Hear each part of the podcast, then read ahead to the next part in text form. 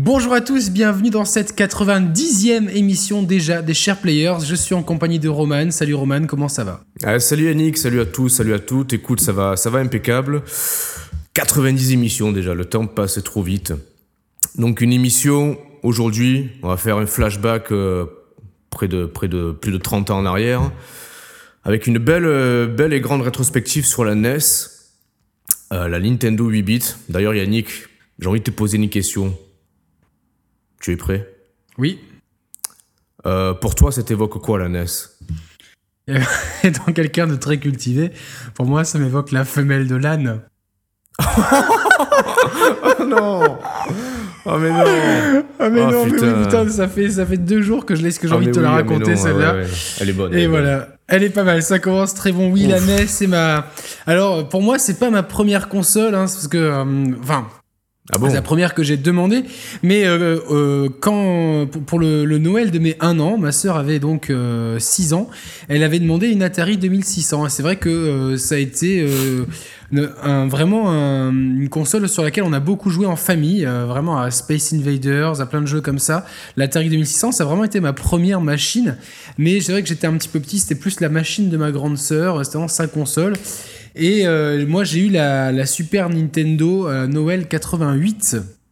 Ah, Exactement. T'étais en avant sur ton... Si t'as eu la Super Nintendo au Noël, 88. Non, non, la, putain, ah. ça, commence, ça commence bien. J'ai eu la, la, la NES. Euh, j'ai eu la PS3 en 92. Et Noël 88, je pense que je pense qu'on l'a eu au même Noël. Et je pense que si le, si, si le destin parallèle se vérifie, on l'a peut-être ouverte au même moment, tu vois. Alors pas au même endroit, mais au même moment, en tout cas. Moi, c'était le, plutôt le matin, parce que le soir, on, est, était toujours crevé, donc. Euh... Ah, attends, à cette époque-là, je crois que. Bah si, ouais, on les ouvrait déjà encore le matin, moi aussi. Encore le matin. Donc voilà, donc c'était. Euh... Euh... donc. Euh, donc cette console, pour moi, c'est tout simplement. Euh, tu me demandais ce que ce qu'évoquait la NES, et euh, outre des considérations euh, purement euh, T'es con, parce que depuis tout à l'heure, j'ai le, ouais, j'ai la NES en tête, quoi, tu vois. oui, donc au-delà de ces considérations purement animales et purement stupides, directes de bon matin, euh, la NES, pour moi, c'est la première console que j'ai demandé. Je l'ai découvert chez un pote euh, à la rentrée 88. Euh, il venait de l'avoir et ça a été une révélation. Franchement, j'avais l'impression. Enfin, je passais de l'Atari 2600 sur laquelle on jouait encore à ça. Ça a été extraordinaire. Il m'a montré Mario, Zelda. J'étais complètement subjugué. Ces deux jeux, me, voilà, ces deux jeux m'ont tellement subjugué. j'ai tout de suite demandé à la, la machine à mes parents, enfin Papa Noël pour ceux qui croient encore au Père Noël, euh, croyez-y encore un petit peu. Euh, donc j'ai demandé au Papa Noël euh, ou à mes parents, je sais plus, la, la NES pour Noël. Je pense que j'y croyais déjà plus. spoiler, ça que ça n'existe pas. Enfin, apparemment non. Et ça a été, été une, une, une machine sur laquelle j'ai énormément joué jusqu'à l'arrivée de la Super Nintendo, qu'il a un peu mise au placard. Et c'est une console mythique sur laquelle on a beaucoup de choses à dire. Euh, Alors avant, de, ouais, avant d'évoquer un peu nos souvenirs perso, tu parles de Noël 88, euh, ça a été le même Noël pour moi, sauf que alors, la, console est sortie en France, en Europe. Je vais essayer de vous trouver en direct une photo de Roman à cette époque-là. Ah ouais, vas-y, ouais. La console est sortie en France, en Europe, si je dis pas de conneries, en 87.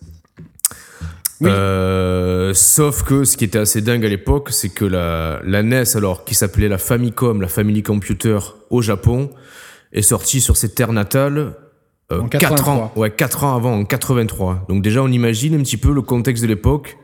C'est comme si aujourd'hui, euh, bah, la Xbox One X est, est censée sortir euh, en novembre 2017.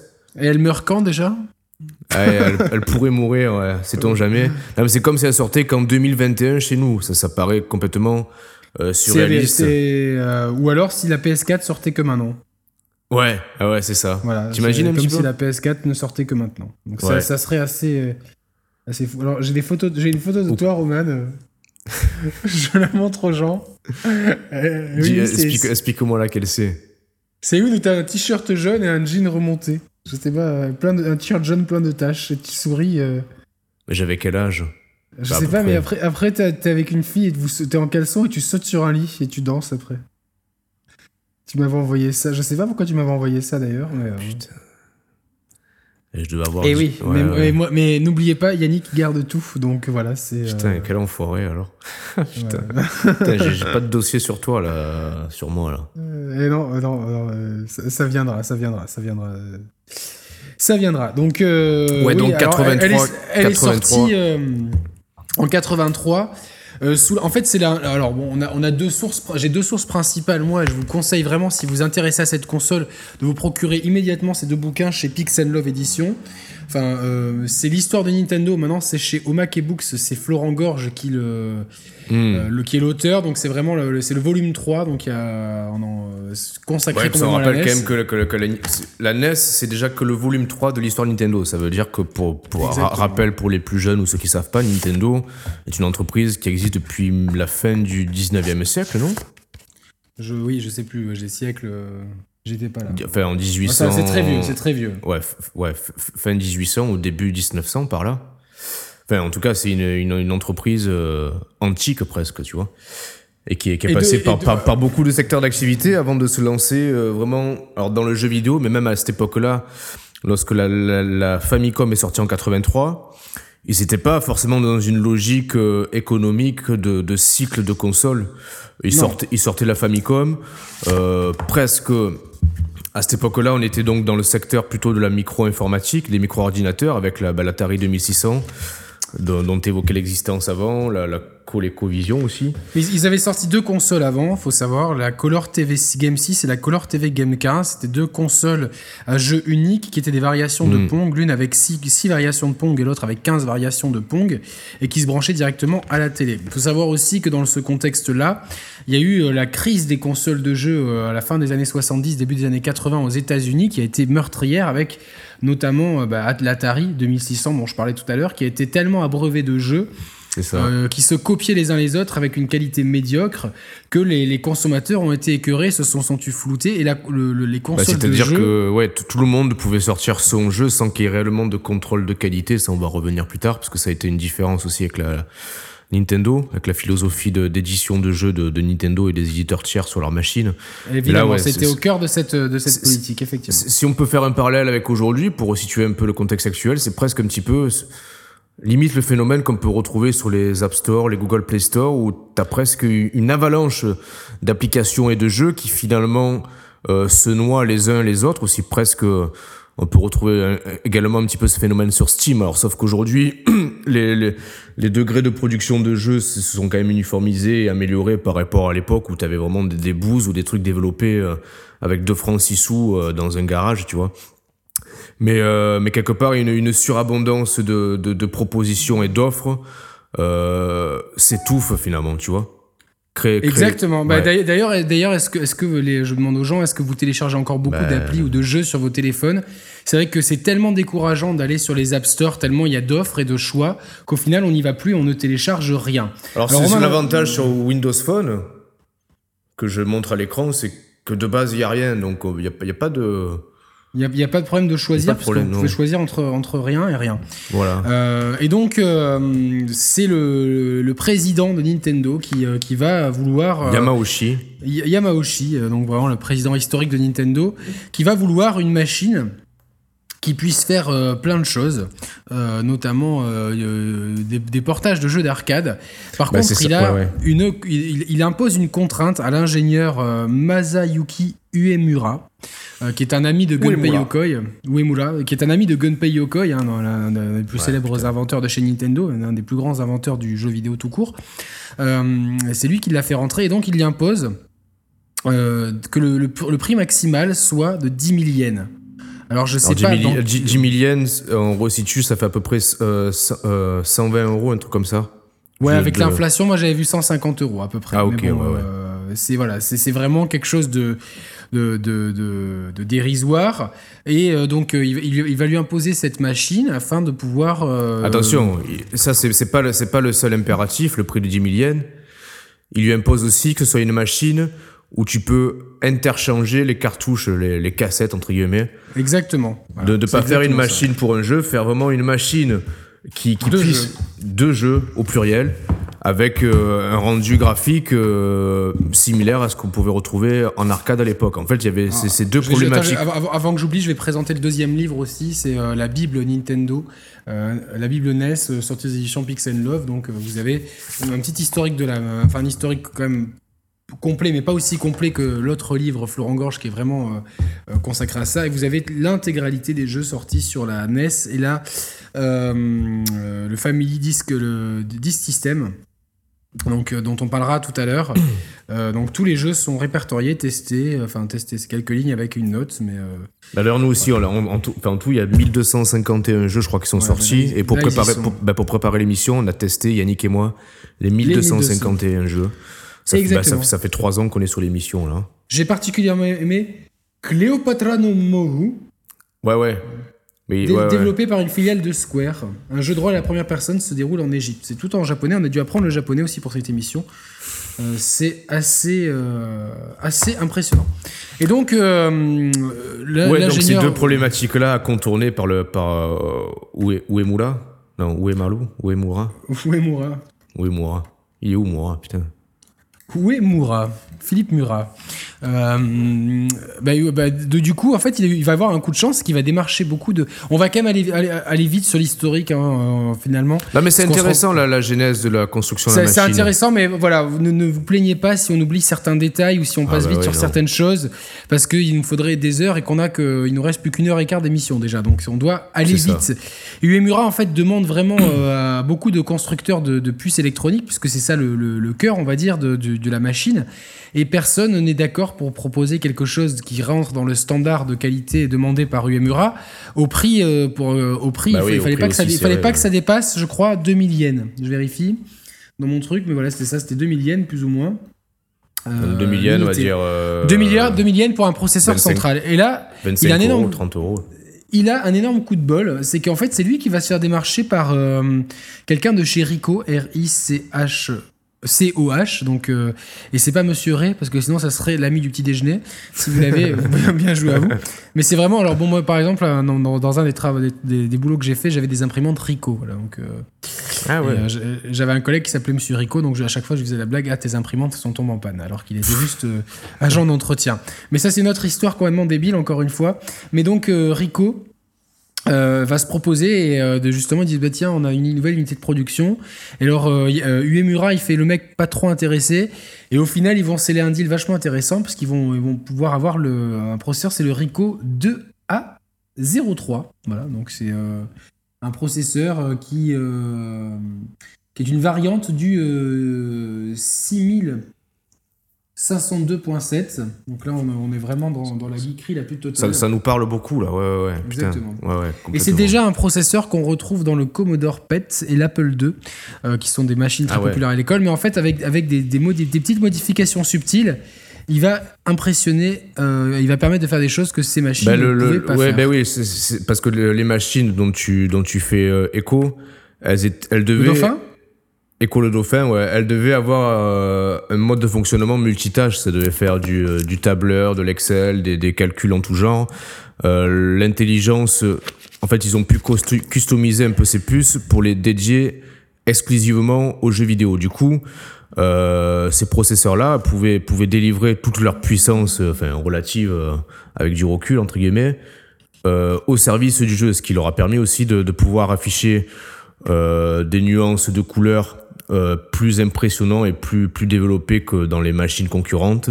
Bien sûr. Euh, donc voilà, c'était c'était un petit peu ça qui leur a permis aussi d'avoir ce, ce rendu qui, pour l'époque, graphiquement, était réellement impressionnant. Alors nous, on a connu ça en 87-88.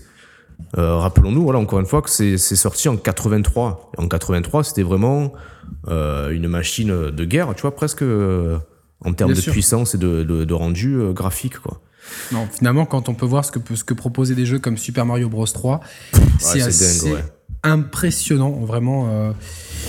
Et donc, euh, euh, Uemura va, va, va une, fois, une fois que l'architecture de la machine est, est, plus ou moins prête. Attends, attention à pas bouger parce que ça me détruit les oreilles à chaque fois. Et euh, donc une fois que la machine est, prête, est bien prête comme il faut, il va, euh, il va, il va vouloir la tester. Il va vouloir, il va demander un portage de Donkey Kong qui euh, cartonne en arcade. donc un jeu imaginé par Shigeru Miyamoto. Tout à fait. Exactement, donc avec l'aide de Gunpei Yokoi, pour cette, cette borne, elle a été créée pour remplacer les, les bornes de Radarscope qui ne, qui ne, ne prenaient pas. Et donc c'était le premier coup d'éclat de Shigeru Miyamoto. Et donc le, jeu tourne, tourne bien et ils vont adapter aussi d'autres jeux dont euh, le premier Mario Bros qui n'est pas Super Mario, c'est vraiment Mario Bros, le jeu qui se joue sur un seul plateau à écran fixe. Euh, où Mario euh, saute et quand il saute d'une certaine hauteur ne se fait pas mal, qui était une, quelque chose d'assez novateur pour l'époque. Il est sorti quasiment simultanément et en arcade et sur NES et le portage a été incroyable. Du coup la NES elle commence à décoller, à décoller, à décoller avec le succès qu'on va lui, euh, lui connaître. Euh, pour le contrôleur, certains étaient partisans d'avoir un, joystick, mais euh, les concepteurs de la machine ont vraiment voulu garder l'esprit Game Watch avec la croix directionnelle, là hmm. aussi inventée par Gunpei Yokoi.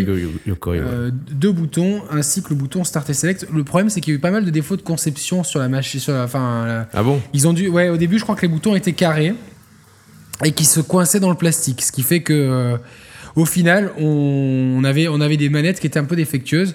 Tout comme les premières manettes. Qu'est-ce qui se passe?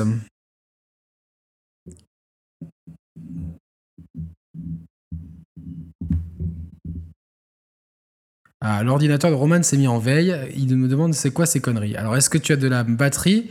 Appuie sur les boutons de luminosité pour voir alors pendant ce temps, je vais continuer à parler un petit peu de la, NES. Donc euh, euh, la machine aussi a beaucoup chauffé, euh, c'est-à-dire qu'il y a eu des, petits ajustements à faire. Il y a eu énormément de machines qui ont dû revenir au SAV de Nintendo parce que l'architecture intérieure était un petit peu mal agencée. alors Corman est en train de, de, s'énerver euh, assez euh, violemment contre son ordinateur, qui est tout neuf, hein, mais qui s'est mis en veille. Et ce qui fait qu'on ne sait même pas si cette émission pourra euh, arriver à son terme. Ça, ça risque. Calme-toi, Roman, respire par le ventre, gratte-toi les testicules, tout, tout devrait rentrer dans, dans l'ordre au plus vite. Et donc cette console, voilà, donc elle a eu un début de vie assez mouvementé, mais elle va rapidement prendre son envol et réussir à finalement trouver euh, son public euh, au Japon qui va, ça va devenir un vrai phénomène de société. Alors, où est-ce que tu en es, Roman?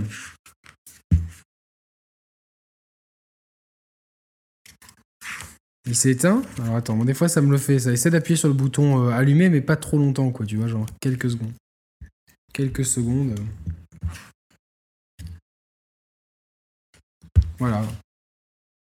Voyez, voici les enregistrements.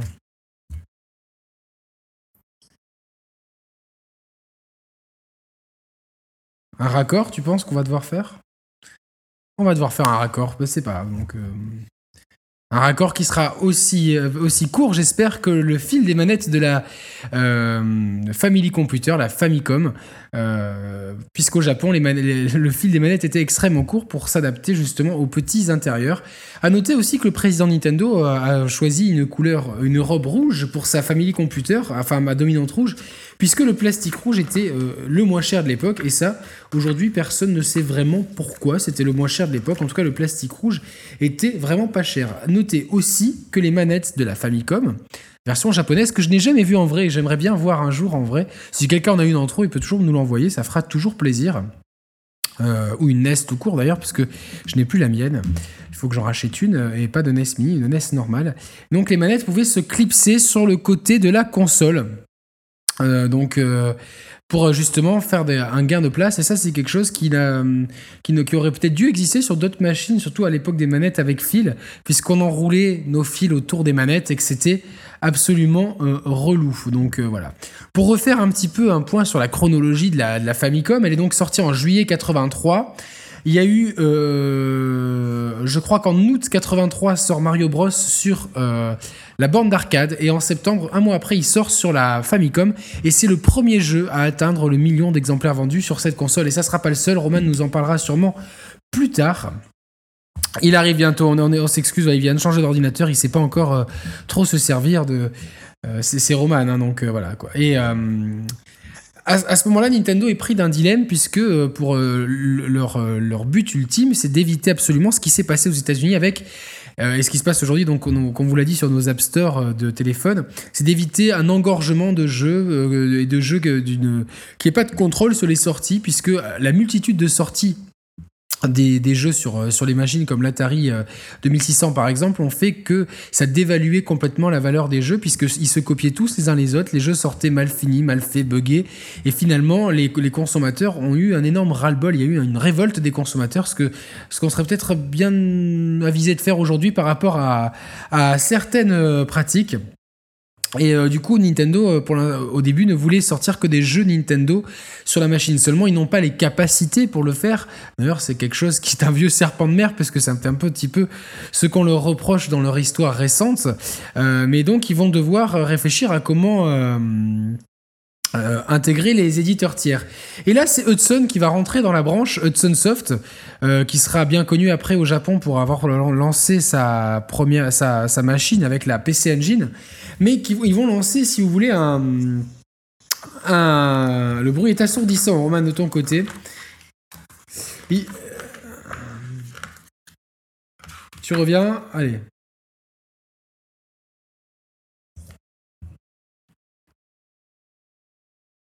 Alors, un décompte en pleine émission. Alors, ok, on va faire un décompte en pleine émission. Ça, c'est pour resynchroniser nos voix. On s'excuse ces problèmes techniques. Décidément, cet été, c'était l'été meurtrier. Alors, Roman, 5. 4. c'est bon, nous sommes synchronisés. Tu es donc de retour parmi le, Alors, le, parmi l'émission. Le, plus, le plus insolite dans l'histoire, rebonjour à tous, c'est que j'allais dire en début d'émission, euh, qu'on était content parce qu'on avait enfin euh, du nouveau matériel et qu'on pouvait retrouver une, euh, un rendu technique proche de nos standards habituels. Ben, j'ai bien fait de me taire parce que finalement, on s'est quand même fait couillonner. Mais c'est ah, bon, je pense que c'est rentré dans l'ordre. Donc je dis qu'en fait Hudson a sorti oui, j'ai écouté ce que tu disais pendant ce temps. Un périphérique qui s'appelle le, Family Basic, qui était pour un clavier avec de quoi programmer pour la Famicom, et ça, si, ça leur a servi de porte d'entrée pour pouvoir proposer des, jeux dont le, le célèbre Lore Runner, voilà, qui était un, là aussi un portage arcade. Et euh, Namco va également, euh, à l'époque ça s'appelait Namco, d'ailleurs euh, proposer un jeu qui s'appelle Xevious. Et pour pouvoir contenter tout le monde, Nintendo va sortir le fameux, sa fameuse politique qui consiste à interdire aux éditeurs plus de 3 jeux par an. C'est ça. En fait, il partait du principe que pour développer euh, un jeu correctement sur NES à l'époque, il fallait compter 3-4 mois. Euh, et du coup, en limitant l'accès aux éditeurs, la sortie de plus de 3 jeux par an, euh, ça obligeait naturellement les éditeurs à pas se foirer. Et, parce que forcément, si tu sors 3 jeux par an et que tu sors 3 bouses, tu mets la clé sous la porte, tu vois. Donc forcément, ça, ça, t'impose naturellement d'avoir euh, un contrôle qualité et euh, de mettre, de faire les choses euh, de manière consciencieuse et professionnelle et pas ultra buggé ou pas ultra merdique pour pouvoir faire vivre ton entreprise en tant qu'éditeur tiers, quoi. Et donc, surtout, Nintendo leur impose aussi l'achat des cartouches. Euh, parce que c'est Nintendo qui produira les cartouches et les éditeurs devront euh, s'acquitter du prix des cartouches, en commander une quantité euh, certaine. Alors je, suis en train d'essayer de, retrouver dans mes notes, évidemment qui sont, qui sont mal dispersées, le nombre exact de, de quantité. C'est 10 000 cartouches et Nintendo perçoit 2000 yens par cartouche fabriquée. Donc c'est, enfin en tout cas c'est euh, euh, ça, oblige forcément les éditeurs à proposer des jeux de qualité, à être sûr un peu de leur coût. Euh, même si cette politique que beaucoup trouveront despotique de la part de Nintendo fera grincer quelques dents, Nintendo commencera une relation assez houleuse avec certains éditeurs tiers. on a ensuite, je reprends ma chronologie que j'ai quelque part, voilà, ici. On a ensuite, euh, en septembre 85, donc deux ans et demi après, enfin deux ans et deux mois après la sortie de la Famicom, on a la sortie de Super Mario Bros. Et aujourd'hui, c'est, je crois, le 85 85. Et aujourd'hui, c'est, je crois, le deuxième jeu vidéo le plus vendu de l'histoire. Je crois que 42 millions d'exemplaires, je crois. Derrière Wii Sports. Non, je pense qu'il y a GTA, entre temps, il y a GTA 5 qui s'est émissé entre les deux. Ah oui, oui, il y a GTA 5 qui s'est mis, qui s'est mis au milieu. Alors, je vais te dire exactement le chiffre de vente. De Super Mario Bros, je crois que c'est 42 millions. 42 millions, sachant qu'il y avait en tout sur le marché, euh, durant toute sa durée de vie, 62 millions de NES qui ont été vendus.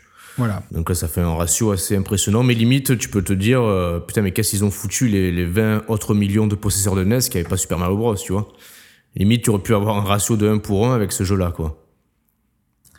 Voilà. Juste, on va, on va, on va terminer sur l'historique de la NES avec la, on va évoquer le Famicom Disk System qu'on n'aura pas connu ici, qui est en fait un lecteur de disquettes euh, intégré à la NES et qui est très pratique puisqu'il permet euh, d'acheter des jeux mm. sous forme de disquettes et euh, si le jeu ne vous plaît pas, moyennant l'équivalent aujourd'hui de 4 euros, 500 yens, on pouvait télécharger un nouveau jeu sur la console. Alors certes, il y a des temps de chargement un petit peu longs, mais euh, en tout cas, ça permet d'avoir des, jeux plus longs, plus profonds, plus, euh, plus aboutis par rapport euh, à la version NES C'est assez dingue, c'était assez novateur ce, système-là quand même pour l'époque. Oui, hein. et dis-toi bien que il y a une extension qui va pouvoir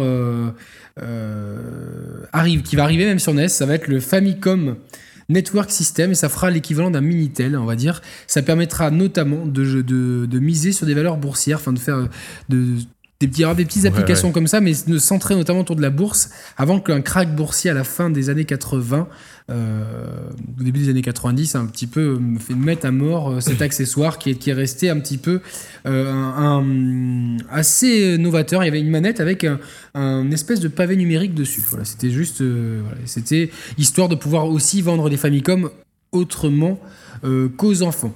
On aurait un million de, choses à dire sur, sur la Famicom, sur ses accessoires, sur sa durée de vie, sur...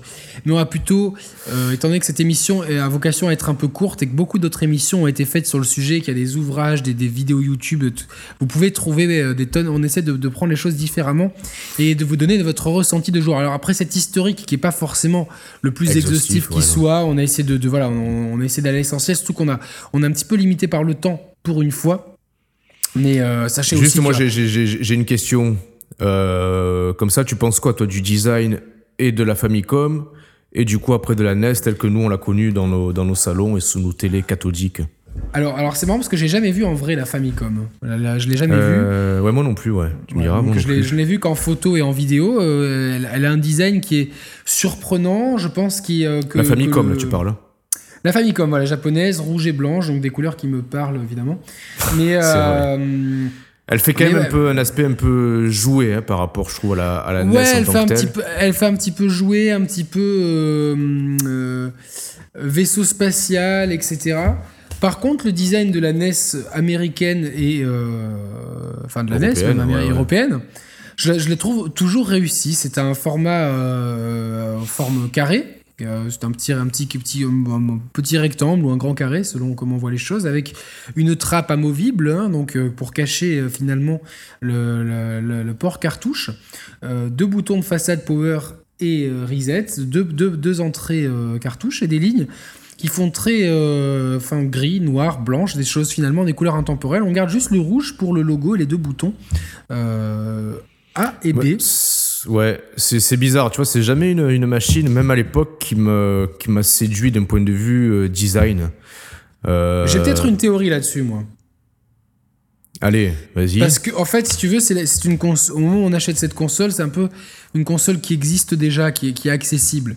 Par rapport aux autres consoles, moi, par exemple, la Super Nintendo, elle m'a fait rêver dans les magazines pendant longtemps et j'ai plus je la voyais, plus je la trouvais belle par anticipation. Alors je me demande si ah, tu veux dire, tu veux dire que ouais, qu'à cette époque-là, on n'est pas, l'anticipation de l'attente qui fait que exactement, qui fait qu'après tu as la machine, tu la trouves belle. Bon, en même temps, on aurait beau attendu la, on aurait beau avoir attendu la, Xbox, One. pendant des, des années, on, n'aurait jamais pu la euh, trouver. Euh.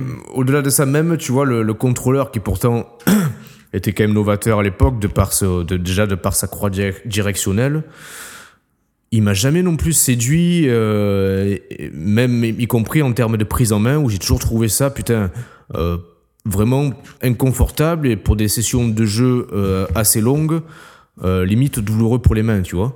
Cette forme vraiment carrée, bon, c'était à l'époque, il n'y avait pas forcément mieux, tu vois, tu me diras. et il n'y a pas forcément non plus l'historique et le recul nécessaire pour aboutir à une forme ergonomique plus, plus aboutie. Mais voilà, c'est tu n'étais pas le seul à, être séduit par le design de la NES et euh, par le contrôleur. Non, moi, après, je, ne suis pas non plus séduit. Euh, je trouve pas que c'est la plus belle console qui soit, mais c'est une console qui, je trouve, je sais pas pourquoi, je trouve qu'elle a un aspect un peu Star Wars, tu vois, de, de, de tu vois, par rapport aux, petites grilles, au côté un petit peu carré. Bon, après, c'est peut-être l'imaginaire de toute une époque. En tout cas, je la trouve aujourd'hui qu'elle est, elle est, elle est pas dégueulasse comme machine. Enfin, elle est, euh, je la trouve bon. Esthétiquement, pour moi, ma machine préférée, c'est la Super Nintendo, forcément. Mais c'est quand même euh, euh, déjà, déjà assez fou.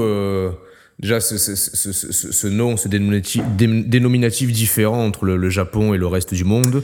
C'est normal, je vais l'expliquer. Ce design aussi qui a, bah, qui a complètement euh, changé, tu vois, entre, entre, les, entre les deux machines.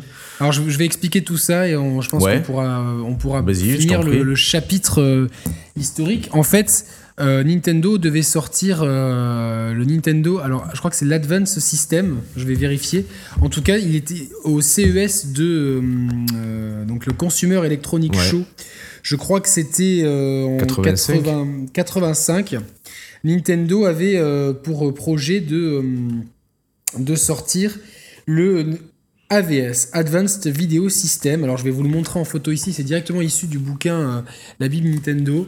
voilà, c'était quelque chose qui se euh, rapportait plus à un lecteur de magnétophone que lecteur cassette. C'était vraiment un, périphérique complet avec euh, euh, des manettes bien plus différentes, un mhm. joystick, un clavier. Et en fait, ils ont, ils ont jamais réussi à, vraiment trouver un accord de distribution avec, avec Leader, avec un, leader price. Euh. non, plutôt, t'es con. Avec, avec, avec un, des géants sur place de, de, la distribution. Et ce qui fait qu'ils ont changé leur fusil d'épaule et, finalement gardé la, la philosophie d'origine avec la. En, mais ils voulaient impérativement éviter les mots euh, console et jeux vidéo. Ce qui fait qu'ils ont, ils ont plutôt appelé euh, Nintendo, Entertainment, System. Et moi, pendant longtemps, petit, je me demandais ce que voulait dire entertainment, jusqu'à ce qu'un jour, je, je, demande à la prof d'anglais qu'elle m'a dit ça veut dire divertissement. Donc, euh, ouais, c'est vrai, exact. Et en fait, ils, vont, ils vont aussi penser un accessoire qui va rendre, rendre la machine cool. C'est un mm. accessoire qui est aussi sorti au Japon mais qui a été vraiment pensé euh, aussi et surtout pour le marché américain, c'est Rob. Le robot. Il y, a plusieurs accessoires qui ont été euh, imaginés et pensés. Alors, tu as, Rob le robot, effectivement, on va, on va y revenir dessus. Et le zapper. Euh, et le zapper. En fait, ils voulaient, quelque part, constamment dynamiser un petit peu l'intérêt de, de, la machine. Et ils, ont, ils ont imaginé cette idée d'accessoires pour, pour maintenir constant euh, l'intérêt, une bonne dynamique pour, pour la console, si tu veux. Et euh, Mais c'était surtout pour. Euh, enfin, c'était aussi pour vraiment donner un aspect futuriste. Ouais, futuriste, cool. Mais cool en même temps. et surtout trancher avec le. trancher avec le, le marasme du, du, marché du jeu vidéo d'il y a des années auparavant aux États-Unis qui avait vraiment bah, connu un crack. Il faut vraiment qu'on comprenne que, que, le contexte de l'époque il est euh, morose pour le jeu vidéo. Il, il est morose pour le jeu vidéo et t'avais aussi le, risque en sortant une console de jeu qu'elle soit connotée simplement jouée. Et si, si tel avait été le cas, elle aurait, elle aurait pu euh, vivre, ne serait-ce que survivre un ou deux Noël et finir un peu dans les méandres des, rayons euh, joués, dans, rayons joués. C'est pour ça que de base, initialement, comme tu disais, ils voulaient vraiment distribuer la console euh, pas en tant que jouet, mais vraiment en tant que produit euh, high-tech, haute technologie, donc dans les magasins dédiés à ce type de produit-là. Mais, voilà, ça, et ça n'a pas marché, donc du coup ils se sont revirés. Ils ont repris leur philosophie initiale en disant tant pis, on essaye, et donc on va utiliser un marché pilote, la ville de New York. Donc la ville de New York va être un marché pilote et euh, va sortir. Je crois 40, ils, ont, ils, ont, distribué à la base 40 000. 50 000. 50 000. 50 000, NES. Avec euh, le line-up, c'était Mario Bros, Duck Hunt avec le pistolet, Ice Climber, Kung Fu et Jeromite avec Rob le robot. Donc c'est-à-dire que les petits New-Yorkais découvrent ça. Et plusieurs mois plus tard, euh, en 86, euh, une autre, un, deuxième local de vente Nintendo ouvre à Los Angeles. Et là, ça commence à cartonner, notamment avec Super Mario Bros. Voilà quoi. Pour hmm. arriver à, en 1989, un américain, un foyer américain sur quatre est équipé d'une NES. C'est 30 millions d'acquéreurs, c'est énorme. Enfin, juste sur le marché américain, par rapport au marché du jeu vidéo n'est pas aussi développé qu'aujourd'hui. Donc ça, c'est, c'était 85, 86. Il faut attendre 87 pour que ça arrive chez nous. Mais il y a quelques petits couacs de lancement au départ. Et ça, vraiment, va décoller en 88 avec une folie totale. En 88. Tu, saurais me dire, je te coupe, si. alors, parce que dans, le, marché du jeu vidéo à l'époque, bah, il y avait, bah, y avait surtout Nintendo. Il y avait aussi Sega et sa Master System. Oui, alors la Master System, le, lancement, le date, date de lancement de la Master System, c'était quand alors du coup? La Master System. Euh... Toc, toc, toc, je te pose, excuse-moi, je te pose une colle, c'était. Euh... C'était pas une Non, mais je, je, crois qu'au Japon, elle sort en même temps, il me semble en tout cas, ou que, que Sega sort une console parce qu'ils en ont sorti avant. En tout cas, juste par, euh, par euh, pour, pour mettre en perspective, au moment où la NES décolle chez nous en 88, Nintendo a déjà montré un prototype de la Super Famicom dans le Kyoto Shimbun, le journal euh, japonais. Euh, et les Sega en octobre 88, donc euh, juste avant que toi et moi l'ayons à Noël, sort la Mega Drive au Japon. Putain, mais, mais c'est dingue en fait, le décalage des. il y, a des tonnes de décalage euh, complet, complet. C'est impensable quoi. C'est absolument. Et octobre 87, un an avant, c'est la sortie de la PC Engine, qui est une console ah, que je, rêverais d'avoir, mais il y a tellement de. De, c'est assez compliqué. Ouais, c'est fou, c'est fou en fait. Donc je passe à un appel, hein, si vous avez des bons plans pour acheter des NES des PC Engine ou des Neo Geo, euh, contactez-moi et surtout ne, dites rien à ma femme. Voilà. Euh, Attends, c'est pas c'est pas Pascal. Euh, il a quoi une, une, Neo Geo Il s'est pris non? Alors oui, oui, notre pote Pascal qui a une Neo Geo. CD et qui qui marchait plus l'autre jour donc un problème de bloc optique. Si tu, descends pendant ces petites vacances, je pense qu'il faut qu'on s'organise un truc à tous les ah trois. Ouais, carrément, ouais, ouais. Et en plus, il, est, il, est, il, est, chauve, non, Pascal? Il est, oui, enfin, il, se rase la tête, quoi. Donc, ah, il se rase la tête, ok. Alors ça va. Euh, un grand bisou à moi. Et merci encore, Pascal, pour, euh, pour la soirée. La dernière fois, c'était vraiment cool. Donc, euh, octobre 88, Sega sur la Mega Drive. Novembre 88, la Super Famicom est officiellement présentée. Et nous, on, on, joue à la NES vraiment quelques mois après. Donc, c'était oui, le décalage de l'époque. Mais ouais, mais je, je, suis incapable de te dire si à ce moment-là, en 89, si on avait, nous, en tant qu'on découvrait, si tu veux, depuis un an la NES, est-ce qu'on avait déjà connaissance de la, de la sortie déjà? Aussi précoce par rapport à nous, notre calendrier, de la Super NES au Japon, tu vois Alors moi je vais te dire, euh, parce que j'ai euh, j'ai acheté le magazine Player One euh, à partir du numéro 3. Donc je l'ai acheté je pense fin 80, oui pour Noël 90. et il parle déjà de la Super, Famicom. qui sort en novembre 90 au Japon. Donc voilà. Donc c'est toutes ces. Enfin, moi, je suis resté euh, deux ans, on va dire, euh, euh, sans trop de magazines, juste en jouant aux jeux auxquels j'avais, les jeux que j'avais. Mais c'est après vraiment, je pense que c'est vraiment l'année 90 qui est charnière, parce que c'est là que la fin de l'année 90, que sort la Super Famicom, les premiers magazines, et que je pense qu'on tombe vraiment dans le. Le dans toutes ces modes-là. 91 sortie de Sonic. Alors pourquoi je parle de Sonic? Parce que je pense qu'on a un des meilleurs épisodes de Sonic jamais créé qui vient d'arriver hmm. sur nos consoles. Et moi j'y joue sur Switch et je conseille à ceux qui ont plusieurs machines d'y jouer sur Switch parce que c'est vraiment cool de pouvoir l'emmener partout. C'est vraiment un, best-of du Sonic, de Sonic 2D, mais euh, c'est un vrai bijou de. Euh, voilà. Donc, euh, et c'est sorti le premier Sonic en 91. L'été 91, deuxième semestre 91, Mario Bros 3, début 92, la Super Nintendo en France avec Mario World, une époque incroyable. Mais on va se recentrer sur la NES, euh, qui va être. Euh, alors je sais qu'à la fin, à la fin de vie, il y aura une manette en forme de qui reprendra un peu le form factor de celui de la Super Famicom, uniquement au Japon, ah donc ce qu'on appellera le dog bone, donc l'os de chien, donc avec uniquement deux boutons, mais ce serait pour améliorer l'ergonomie. D'ailleurs, tu parles de la fin de vie de la NES au Japon. Elle a été produite, en compte, jusqu'en 2003, je crois, au Japon. Jusqu'en juin 2003, fin de la distribution. Et je crois qu'à cette époque-là, elle se vendait encore plus comparativement au Japon que la Xbox One actuellement au Japon, tu vois. C'est pas très difficile ça en même temps, mais euh, oui, effectivement, c'est. Euh, sachant qu'il y a une révision, la New Famicom avait, donc c'était euh, une, petite révision. elle a quand même eu 20 ans de, production, la machine. 20 ans de production. Et c'est donc c'est. Alors, on va. On en a fini, je pense, pour l'historique, euh, qui est donc un historique succinct. Si vous voulez en savoir plus, il y a d'autres podcasts, on l'a déjà Ouais. dit. Et donc, vous pouvez vous procurer ces deux livres essentiels. La Bible Nintendo, qui, euh, qui, qui teste absolument tous les jeux sortis avec un historique, etc. Et l'histoire de Nintendo, qui revient en détail sur tous les détails de la machine, les anecdotes, etc. C'est écrit par l'incontournable Florent Gorge. euh, voilà, donc... euh, Putain, ça serait cool qu'on puisse l'inviter un jour, tu vois, Florent. Ouais, ouais, ça serait incroyable. Et euh, j'aimerais bien inviter Cyril Drevet pour la Super Famicom, ça serait absolument génial. Ah ouais. Et donc moi j'ai eu ça, donc le Nintendo Action Set, si vous le voyez en photo ici, non ici pardon. Euh, donc le, la Donc t'avais quoi dans le pack alors Alors on avait déjà, ce qui est, ce qui est important, c'est qu'on a vraiment en gros sur les, sur les packaging américains et européens, le Nintendo Seal of Quality. Le sceau Nintendo de qualité, c'est vraiment quelque chose sur lequel Nintendo communique beaucoup. C'est vraiment pour chasser les vieux spectres de la crise des consoles des années 70-80, euh, début- fin des années 70, début des années 80, donc euh, avec cette, euh, pour montrer que Nintendo voilà, contrôle ce qui sort sur sa Mhm. console et que globalement, il y aura beaucoup de jeux de qualité. Dans ce pack, il y avait la console, deux manettes et une cartouche double avec Super Mario Bros d'un côté et Duck Hunt de l'autre. Ouais. Et dans le pack, il y avait le zapper, ce Zapper. fameux pistolet.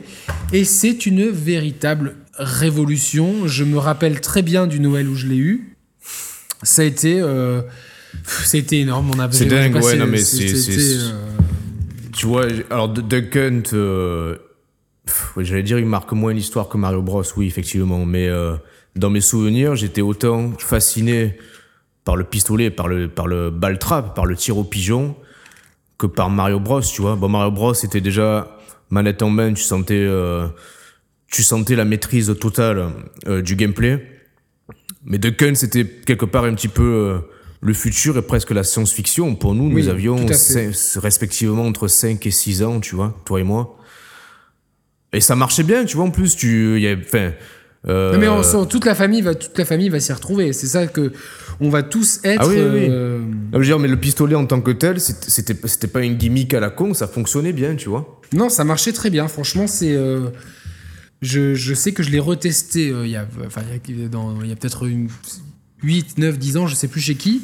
Et que je me suis dit, putain, mais c'est impressionnant comme euh, on se rendait pas compte à l'époque, mais ça marche, mais vraiment du feu de Dieu, quoi, tu vois. C'est assez. euh, Putain, et si nous ressortait un Duck Hunt en VR maintenant, tu vois? Oh, tu, tu, tu, tu, tu Non, es sérieux. assez. ça, ça- ça serait cool, tu vois, sur la Switch. Oui, oui, pourquoi pas, pourquoi pas. Écoutez, si, si, si nous écoutent. hein. Et euh, du coup, j'essaie de me rappeler, parce qu'après, je me rappelle plus qu'est-ce que j'ai eu exactement comme. euh, Moi, je crois que j'ai enchaîné. euh, il est sorti quand, le premier Zelda? Mais je suis en train de le chercher dans la Bible, mais je crois qu'il est comme il est sorti sur le Famicom Disk System, je dois chercher sur le, le Famicom Disk System. Parce que vraiment, à proprement parler, me concernant, les premiers souvenirs, voilà, c'est le pack Mario Bros euh, Duck Hunt. Et rapidement après, dans mes souvenirs, euh, s'intègre euh, bah, Zelda et sa fameuse cartouche oui, dorée. en or exactement. Ouais. Donc Euh, euh, Alors tu parles du, du fait que c'était une machine où vraiment toute la famille pouvait, euh, pouvait s'y intéresser. Moi, été quelque part le cas. J'ai ma sœur qui est de 5 ans, mon, mon aîné. Euh, ah, comme moi. Ouais. On a peut-être la même sœur, non? Non, Moi, elle s'appelle euh, Isabelle. moi aussi. Euh, moi, c'est pas vrai, elle s'appelle pas Isabelle.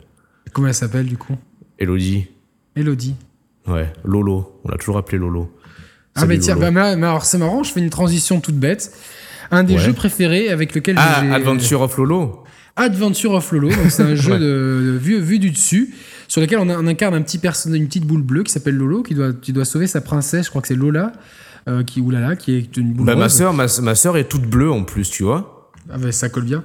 Non mais blague à part, c'est- c'est un jeu, euh, c'est un jeu de, de c'est plus un puzzle game euh, parce qu'il n'y a pas de plateforme, donc ça, on se, déplace que par un plan vu de dessus. Et il y a trois, trois volets et on a fini les trois avec ma mère. On jouait, euh, mon frère, Allez. ma mère et moi. Et vraiment, ouais, c'est. euh, D'ailleurs, ma mère. euh, euh, L'autre jour, quand je lui dis qu'elle passait du temps à jouer aux jeux vidéo, parce que, enfin, l'autre Oui. jour, il y a quelques temps, sur un Candy Crush ou une connerie comme ça, elle me dit, bah, quitte à jouer aux jeux vidéo, elle me dit, est-ce que je peux pas télécharger Lolo pour, euh, pour, pour, mon iPhone? J'ai dit, mais tu te rappelles de ça? Elle me fait, ah bah oui, elle m'a dit, c'est un super souvenir, j'aimerais bien re- rejouer à ce jeu. Quoi. Et euh, quand je crois quand il y a eu la NES Mini qui est sortie, elle m'avait demandé s'il y avait de Lolo dessus. Quoi. Donc elle était vraiment ma mère est une fanatique de une geek, une, geekette. pas, pas vraiment, mais en tout cas Lolo ça, ça, ça, ça a marché sur elle. Quoi. Mais donc voilà, donc ce qui était cool, c'est que déjà à l'époque, moi je jouais beaucoup avec ma sœur à Mario Bros. Et son, et son fils, aimera, son fils aimera beaucoup les Lolo. Les Lolo. Mais d'autres types de Lolo. tu vois, finalement, tout remonte à l'enfance, finalement. C'est vrai. Qu'est-ce qu'on est con. Alors, il est, sorti en, juillet, en novembre 87. Il est sorti pour la sortie de la NES, hein, vraiment. Quoi, Zelda? Donc, euh, Zelda, oui, il est sorti sur ah la bah, sortie J'ai dû de avoir NES. dans la foulée, j'ai dû avoir Zelda, je pense. Euh... Exactement. Mais euh, et Zelda, qu'est-ce que j'ai pu. Il y a pas mal d'anecdotes sur ça. Bon, déjà, c'était. Euh... Quand tu y repenses, tu vois, c'était presque aller. Euh, le Breath of the Wild avant l'heure, tu vois. Mais complètement, mais c'est sûr, c'est sûr. C'est. De toute façon, ils ont, ils ont pour, pour, pour développer Breath of the Wild, ils ont, ils ont fait une ébauche, un prototype version 2D, un peu esprit, esprit le premier The Legend of Zelda. Pour le Zelda 2 est sorti. Le Zelda 2 est sorti en en septembre 88, euh, un petit peu avant qu'aux États-Unis. Et je crois que moi j'ai eu les deux cartouches d'un coup. Je crois qu'à Noël j'ai eu les deux Zelda, enfin quelque chose comme ça quoi. D'accord, ok, ok. Mais le premier voilà. Zelda, euh, autant avec Mario, on avait le sentiment d'avoir vraiment bah, bah, un jeu fun, euh, exigeant mais fun. Avec Zelda, on ressentait déjà le souffle épique d'une aventure assez gargantuesque, avec toute cette mécanique d'objets, euh, toutes ces énigmes. Et là, du coup, tu peux faire le parallèle avec le club Nintendo. Non, SOS Nintendo, pardon. Oui, qui, était un qui service était, lancé à l'époque. Ouais. ouais. une plateforme téléphonique où t'appelais et tu disais au mec ou à la dame, euh, voilà, je suis bloqué à telle salle, tel donjon de Zelda. Moi, j'avais dû les appeler une ou deux fois avec ma sœur. Instantanément, le mec, il te disait, bah attends, il faut que tu pousses tel bloc et si tu es à tel endroit euh, de l'écran, et euh, enfin, tu vois, c'était assez fou, tu vois. Forcément, il n'y a pas Internet à l'époque. Il y a vraiment euh, quelque part. Quand t'étais bloqué, sur... t'étais bloqué, tu vois.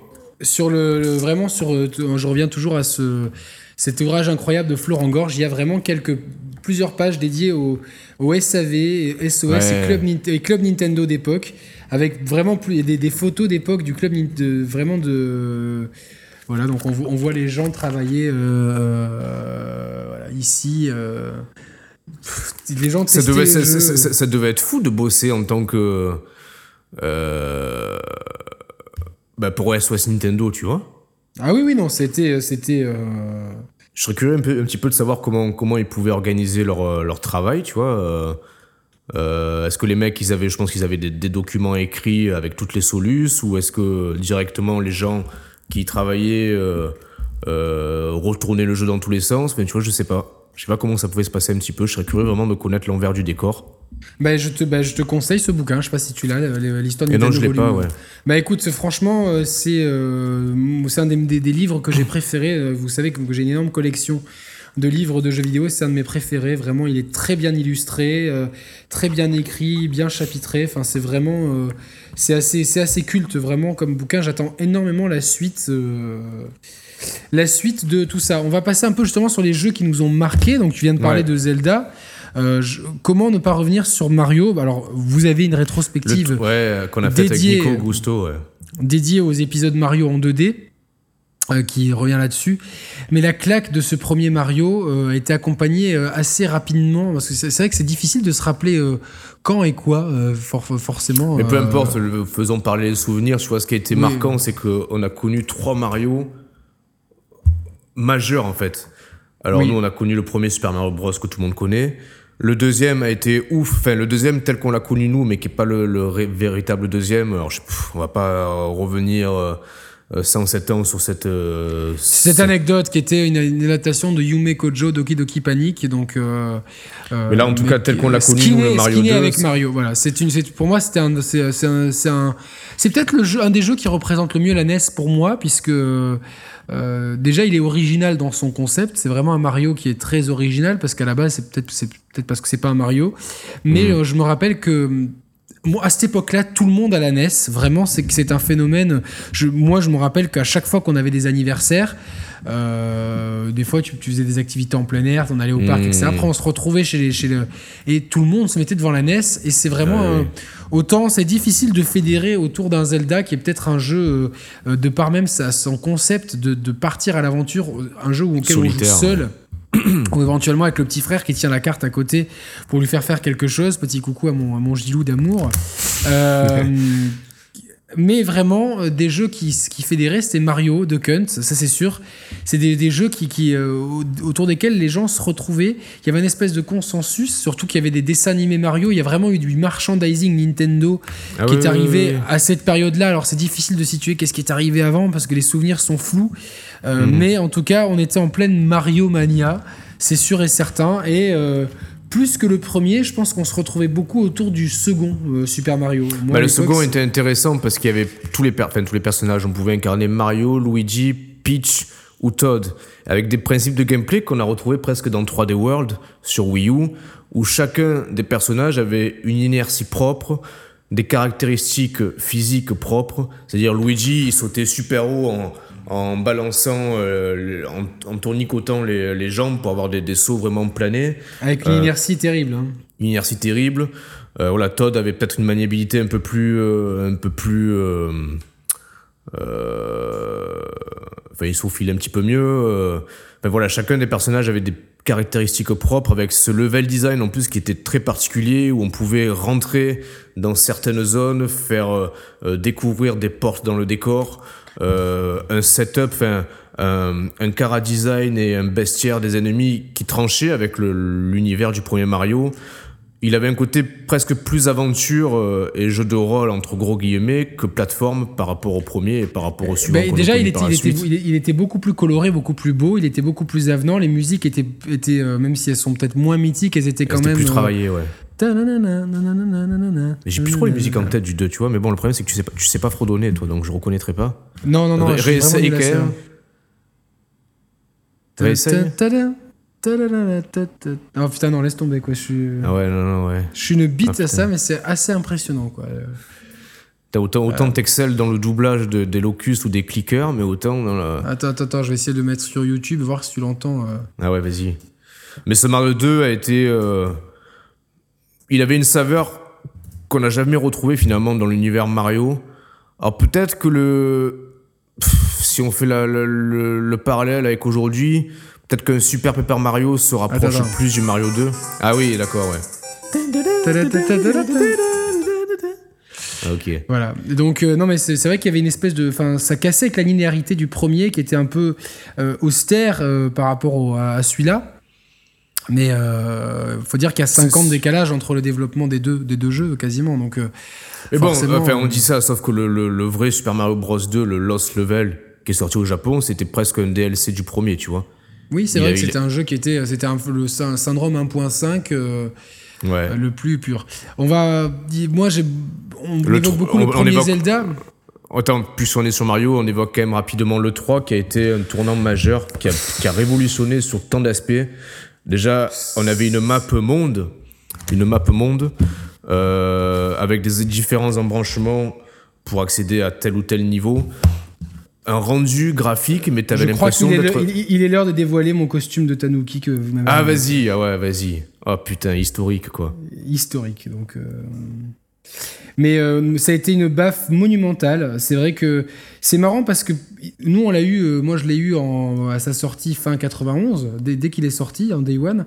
Et j'ai eu quasiment Day One le, le 4, mais il y avait que peut-être 6 mois d'écart. 4, Mm. euh, 8 maximum. Donc c'est peu, mais finalement, du coup, autant j'ai une baffe graphique euh, avec le 4, autant le 3, c'est vraiment une baffe de gameplay euh, extraordinaire, je trouve. C'est vraiment. Ah, euh, même, attends, même graphiquement, attends, tu compares le 1 et le 3, t'as pas l'impression qu'ils tournent 3, sur la que machine, c'est- hein C'est une, une vraie tuerie. donc, euh, Ah oui, oui, oui. Puis déjà, donc, avec des transformations, bah, donc avec la queue de, de Tanuki. Hein. Voilà, vous pouvez me voir ici. de- qui C'est ma mère qui permettait avait, ma mère avait tout fait de, Ouais. A, de A à Z. Donc voilà. Qui permettait donc du coup de, de, de, voler quelques secondes et donc du coup de pouvoir accéder à certaines zones euh, en verticalité du niveau, enfin un level design qui s'était qui s'était enrichi, donc l'introduction de la map, euh, franchement, euh, Non, non, c'était puis. En fait, il y avait vraiment les- des ingrédients. euh, il y avait les, les maisons de Todd, les, le- les bonus. Il y avait de la verticalité dans les niveaux, comme tu l'as dit. Il y avait des warp zones, des, des- des- des secrets à découvrir. Certains trucs, et pour, pour le. Moi, on m'avait dit, ouais, il faut se baisser pendant de- 15 secondes Ah sur un ouais, bloc ouais. blanc. Au début, j'y croyais pas parce que je me dis, mais non, parce que c'est un truc dans ma. c'est- Et c'est un truc que je lui reprocherais tout le temps. C'est con, hein, mais c'est-à-dire que tu, tu peux y jouer pendant 10 000 ans et jamais le trouver, en fait, ce truc-là. C'est-à-dire que si tu. Si, Ouais, ça- mais bon, est-ce que est-ce que est-ce qu'on peut le reprocher ça? Bah, je- moi, je préfère les trucs où, tu vois, dans Mario Kart, dans Mario, Mario 4, le Quatre. World, il y a, rien que tu peux pas découvrir, tu vois, euh, euh, par l'exploration et l'expérimentation. Là, finalement, t'accroupir pendant 15 secondes sur un bloc blanc alors qu'il y a je sais pas combien de blocs dans le Ouais, tu me diras, ouais, c'est un peu con. Ouais. tu, tu- je te dis, tu peux passer 15 000, 15 000 ans euh, jour pour jour à y jouer. Tu pourrais, tu pourrais passer à côté. Ah oui. C'est quelque... bon, après, ça m'a, ça m'a toujours un peu agacé, mais bon, c'est moi, hein, c'est complètement con. Mais oui, ça a été peut-être un des barreaux d'honneur de la super, de la, de la Nintendo Entertainment System, Ouais, de la François, Famicom. François, François Bayrou d'honneur. Euh, Roman, elle est validée celle-là. C'est bien. Merci. Et euh, non, mais il y a tellement de. Moi, j'ai envie de citer aussi Zelda 2, qui est un Zelda complètement. Je alors celui-là, je original. l'ai pas fait, tu vois. Mais pour le coup, il était aussi original par rapport au premier que le deuxième Mario par rapport au premier aussi, tu vois. Exactement, il était absolument infernal de difficulté. Il faut savoir Ah, qu'à l'époque, moi, ouais. suis- j'étais un, j'ai- j'étais bon en jeux vidéo à l'époque parce que je, je, me- je- je l'ai terminé et j'ai même terminé les six premiers Megaman. Megaman. ouais. Chose que j'ai essayé de refaire avec la, la console virtuelle euh, de la Wii U, avec la- le système de et même avec le système de sauvegarde euh, instantané pour pouvoir tiens j'avance, je sauvegarde, tiens je tombe, bah, je retourne en arrière. J'ai eu du mal à les finir et je me dis mais Ah comment bah, tu sais peut- pourquoi? Je, je, je t'ai expliqué le phénomène. Euh, Aujourd'hui, on a quelque part. euh, Vas-y, Jamie. Pardon? Vas-y Jamie.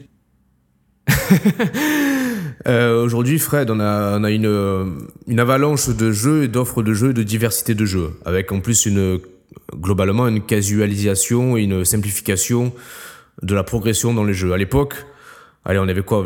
Quand on avait un jeu, quand on avait un jeu à l'époque, euh, tu savais qu'il fallait le torcher parce que c'était presque le seul jeu auquel tu pouvais jouer. Euh, on avait plus de temps aussi, je pense, malgré l'école et les devoirs, mais bon, ça va, ça nous laissait beaucoup plus de temps libre qu'aujourd'hui. Et quelque part, euh, on pouvait se focaliser vraiment sur un seul jeu. Donc forcément, on faisait tout pour le maîtriser à fond et pour rentabiliser quelque part le cadeau qui nous avait été offert, hein, ou l'achat qu'on avait pu faire avec nos, nos, nos argents de poche respectifs. Donc forcément, on avait une marge de progression et une patience et un temps de, un temps de jeu et un temps d'attention qui était beaucoup plus important qu'aujourd'hui où on est finalement, si, si finalement, aujourd'hui on est rapidement frustré par l'échec, on se dit putain si j'y arrive pas, allez, euh, rien à foutre, je, je laisse le jeu dans un coin, je joue à autre chose pour me divertir l'esprit, tu vois. À Bien cette époque-là, on était beaucoup plus euh, concentré sur un seul type de jeu et donc du coup on était plus performant aussi, tu vois. Je pense. Puis bon, c'est vrai qu'il y avait- comme tu dis, il y avait moins de types de jeux. La- la- le, le, le- le style le plus populaire à l'époque, c'est l'action plateforme. Euh, Oui. la- alors après, euh, Megaman est un pur platformer, je pense, mais il y a quand même une grosse dose d'action aussi. Oh euh, ouais, je, ouais, je dirais action plateforme Megaman. Pour moi, c'est pas Euh, un pur qu'il platformer. hein. bah, le côté plateforme des premiers Megaman est quand même difficile. Il y a vraiment certains. certains... Enfin, tu, me, tu meurs peut-être Oui, plus souvent. oui. euh, enfin, ouais, c'est. Ah, mais- ouais, oui, oui. alors, alors, je, vais, je vais revenir sur cette saga qui, pour moi, elle est culte. Euh, autant euh, vraiment les six premiers épisodes, je les ai kiffés. J'ai découvert que finalement, somme toute assez récemment, qu'il y a eu un 7. C'est à peu près quand le. Et même peut-être même un 8, parce qu'il y a eu le 9 et le 10 sur. Alors, Megaman 8, il est sorti où celui-là? En tout cas, il y a eu un 7 sur, sur, sur Famicom, au, cas de- au côté duquel je suis complètement passé. Je sais même pas s'il a été édité en France. Et le 8, il est peut-être sorti sur. euh, euh, Je sais pas. Mais en tout cas, c'est une série que j'ai adoré. Est-ce que tu as fait les Megaman, toi? J'en ai fait quelques-uns, mais pas tous. Ah, mais il est, sorti, c'est- il est sorti sur C'est PlayStation. bizarre, c'est tu pour vois, j'ai toujours eu un peu un malaise avec ce jeu-là. Euh, pas par rapport au gameplay, mais c'est plus en termes de car design. J'ai toujours été euh, re- assez réfractaire au design du, euh, du personnage, tu vois, des environnements. Euh, j'ai jamais accroché euh, vraiment à l'enrobage global. Le gameplay, je trouve très, très intéressant. Oh, et- pour moi, pour moi, je, je- de- vraiment, mais je ça m'a jamais, euh, ça m'a jamais fait rêver, tu vois. Je trouvais bien plus sexy un Mario ou un Link qu'un Megaman, tu vois, par exemple. Enfin, sexy, entre guillemets. Je... Mais moi, je trouve qu'il y avait vraiment un univers qui était euh, futuriste. J'aimais beaucoup le design Ah, du personnage. Je trouve ça presque kitsch, que- moi, tu vois. Je l'ai moins aimé, tu vois, dans Mega Man X, même s'il est plus moderne et tout. Dans la série des X, les 3 X sur, euh, sur Super Famicom, que j'ai. euh, alors, j'avais fait le premier à l'époque et j'ai fait le 2 et le 3 euh, récemment. Donc, en fait, ma, sur ma Nintendo Wii U, j'ai plus de Mega Man qu'autre chose. J'ai 9 Mega Man, donc c'est assez. assez gueudin. Mais les, vraiment, j'ai- j'aimais bien vraiment le côté. déjà, les musiques dans Mega Man, elles sont mémorables. Donc, parce que la- la- la-. euh, non, Parce que Ah, franchement, j'arrive même pas à fredonner Mario, donc euh, Megaman encore moins. Mais elles ont vraiment un, elles ont vraiment un côté entraînant qui s'adapte très bien au, au design général du, des levels qu'on traverse, les ennemis et tout. Euh, C'est vraiment pour moi peut-être symbolique d'une époque. euh, euh, ouais, j'ai vraiment dans mon dans mon imaginaire, il y a vraiment quelque chose autour de de, de Megaman. euh, pour moi, Megaman, c'est vraiment l'essence de la NES, vraiment. Ouais, ouais, ouais, non, mais je. mais À mes yeux, après, c'est vraiment subjectif. Non, mais t'as t'as raison, non, mais je pense j'ai tellement passé de temps factu- dessus. euh, Factuellement, euh, je pense que c'est un jeu qui a marqué. Alors c'est dommage, euh, j'ai pas, on n'a pas forcément sous les yeux les chiffres de vente euh, de, ces, de ces jeux qu'on cite là. non, c'est c'est dur à trouver. hein. Attends, ouais, je, franchement, je, vais, je vais retourner sur Wikipédia pour voir. Mais, Alors moi en parallèle, je, je, je viens de revérifier le titre d'un jeu dont j'ai envie de parler. Un jeu qui m'avait marqué, c'était putain j'ai le soleil en pleine gueule. euh, California Games. Ah, mais oui, putain, je l'avais celui-là aussi. Mais qu'est-ce qu'il était énorme. Alors attends, je triche un petit peu parce que j'ai la Tu notes, hein, mémoire. Roman. Tu, tu ouais, notes je bien. note, je note. J'ai la mémoire qui Ah. flanche. Et non, mais c'est un jeu Master System, Roman. Ah non, non, il est aussi sur NES. il est il est sorti sur, NES. sorti sur NES. C'est un jeu multi-support. Alors t'avais, ouais, putain, oui, du BMX, Du, skate.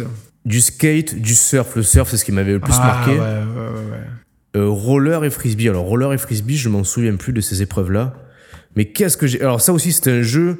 Je me revois y avoir joué entre potes, mais euh, des nombres incalculables de fois. Mais c'était ça qui était qui était fun à l'époque, c'est que euh, il y avait tout à créer, tout à construire et tout à découvrir à cette époque-là où voilà les jeux vidéo en tant que tels, ils n'avaient pas un passé et un historique de fou. Donc chaque nouveau jeu, chaque nouveau type de jeu qui sortait, c'était révolutionnaire et novateur.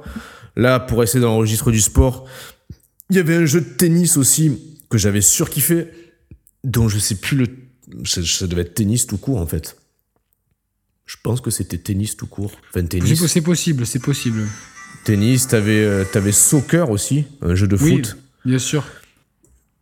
Mais ce qui est, ce qui est, ce qui est fort, c'est qu'à l'époque, euh, voilà, c'était quand même assez. euh, Il n'y avait, y avait pas les licences comme dans FIFA euh, actuellement. Dans les jeux de tennis, t'étais à, à 10 000 lieues de top spin. Mais putain, l'imaginaire, il faisait le reste, tu vois.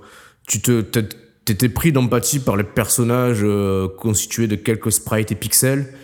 Mais tu t'y croyais et tu, tu, tu te transposais littéralement dans l'univers du jeu et et t'avais déjà quand même euh, c'était c'était de l'arcade enfin c'était c'était pas de la simulation mais euh, toujours des gameplays quand même assez bien foutus euh, maîtrisés Oui, c'est ce qui est fou à Roman, c'est que quand tu dis quand tu parles de gameplay maîtrisé, c'est que pour des genres de jeux qui s'est souvent vu de, de- vu de, De côté, dessus. donc en, Ah, de- non, ah oui, de oui. côté, en 2D avec des scrolls, parce que la NES a, a proposé du scrolling horizontal, ce qui était assez, assez fou. Mais euh, par exemple, tu prends euh, Super Mario Bros. Super Mario Bros 2, déjà les deux sont très différents.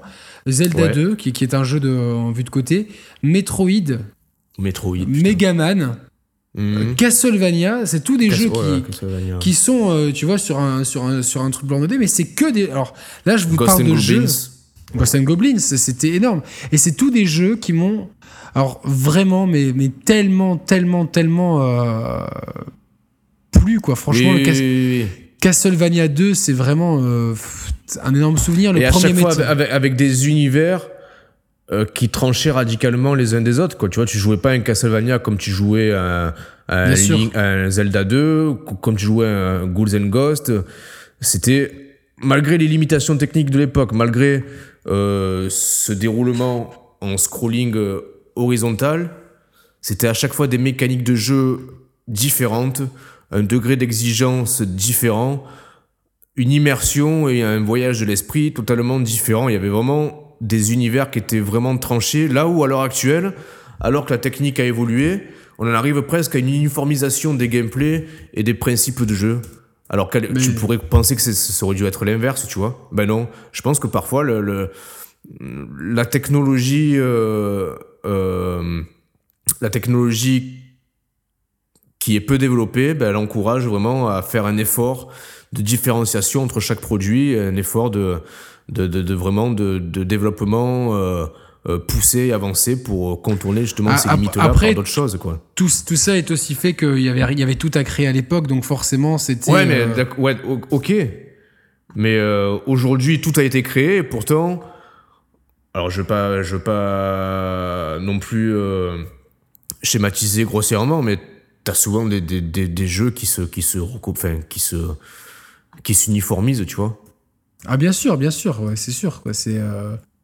Mais euh, bon, voilà, c'est, c'est, euh, je pense que le fait qu'il y ait tout à créer euh, permet aussi de, de, partir plus loin, d'expérimenter, de voir ce qui fonctionne, ce qui fonctionne pas. voilà, quoi, c'est vrai, il y, a, eu, il y a eu tellement de, de choses. Cette NES, elle, elle, aura vu naître des, des sagas mythiques. Donc, on vient de parler de Metroid, de Castlevania. Alors même si peut-être que Castlevania était peut-être sorti sur d'autres supports aussi, en tout cas c'est ce support-là qui l'a popularisé. Euh, comment ne pas bah, évoquer le Final le, premier, enfin le Metal Gear aussi, qui le premier qui s'est. Euh, oui, alors il est sorti d'abord sur MSX. Sur MSX mais c'est je pense que c'est sur NES qu'il a le plus. Euh, oui, et qu'il a eu plus de, le, plus d'aura. Euh, Megaman, évidemment, je vais en parler. Final Fantasy, Dragon Quest, à l'époque où euh, Square mm. Software et Enix étaient des, des concurrents. Des entités séparées. Des, des, entités séparées. Donc c'est vraiment. et puis ça a été euh, les premiers euh, Dragon, enfin, Dragon Quest, c'est toujours d'ailleurs un phénomène absolument euh, fabuleux au Japon. Et puis tu avais déjà des jeux à licence à l'époque, le, ah, Batman, Batman Tortue Ninja. Alors moi, moi j'ai adoré ces deux jeux. Batman, ah c'était, je l'ai eu, je me rappelle, bah, à Noël 89, de, un, an, un an après, je pense. c'était c'était une énorme tuerie. Je l'ai eu en même temps que, que ma Game Boy. Et du coup, j'étais tellement alpagué par ce Batman que j'ai pas touché la Game Boy tout de suite. Euh, il y a Tortue Ninja qui est un jeu qu'on a réussi à finir avec un pote euh, et qu'on a adoré, mais c'était absolument euh, une torture ce niveau. C'était une torture ninja, tu vois. Une torture ninja, mais c'est vrai que les jeux licences, il y avait le Dragon Ball, voilà, avec ta, ta, ta, ta, le, voilà, Sangoku qui était, bon, qui était moyen. il y avait le mm. jeu, les jeux des Chevaliers Zodiac. Alors là, j'ai la musique en tête. Et c'était un espèce de jeu de rôle avec. Euh, mais Il faudra jamais qu'on fasse un blind test ensemble parce que si tu essaies de faire deviner une chanson, personne peut deviner, je t'assure. Hein. T'as noté les jeux, hein, t'oublies pas Ouais, je note les jeux, ouais. Euh, non, moi j'ai adoré le, le, euh, le, portage de. de, fin, de le, Saint Seiya dessus. C'est un c'est con, hein, mais. Ça, euh, ça, me dit rien, tu vois, j'ai pas fait ça. Euh, ah ouais, putain, c'est en écran fixe et tout, mais c'était, c'était assez fou de pouvoir. je, garde, je, garde un œil sur le temps. Ok, on a. Ouais. Il y a Punch Out aussi que j'ai envie de. Punch Out, mon dieu, Punch Out. Un, un, de mes jeux préférés sur, euh, là-dessus, puisqu'on pouvait affronter Mike Tyson. C'était assez fou. Ouais, mais alors c'était. je crois que j'avais une version où il était pas mon Mike Tyson. Il n'y a pas eu de deux versions. Il y, y, a Mike Tyson.